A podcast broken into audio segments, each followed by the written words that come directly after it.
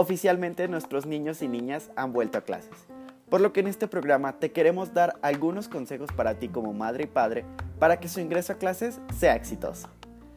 Recuerda que las clases serán por televisión, por lo que estar atentos a los niños es de suma importancia para así evitar posibles distracciones. Te recomendamos tener los materiales necesarios para ellos a la mano, como una pluma o un lápiz y un cuaderno. Dedica tiempo por las tardes para que realicen sus tareas. La modalidad en línea puede ser complicada, pero con ayuda de los padres podemos evitar que su aprendizaje se vea perjudicado. Por parte de nuestro equipo, les deseamos un próspero nuevo año escolar. El esfuerzo está en todos para que en un futuro todos volvamos a la normalidad y superemos esta pandemia.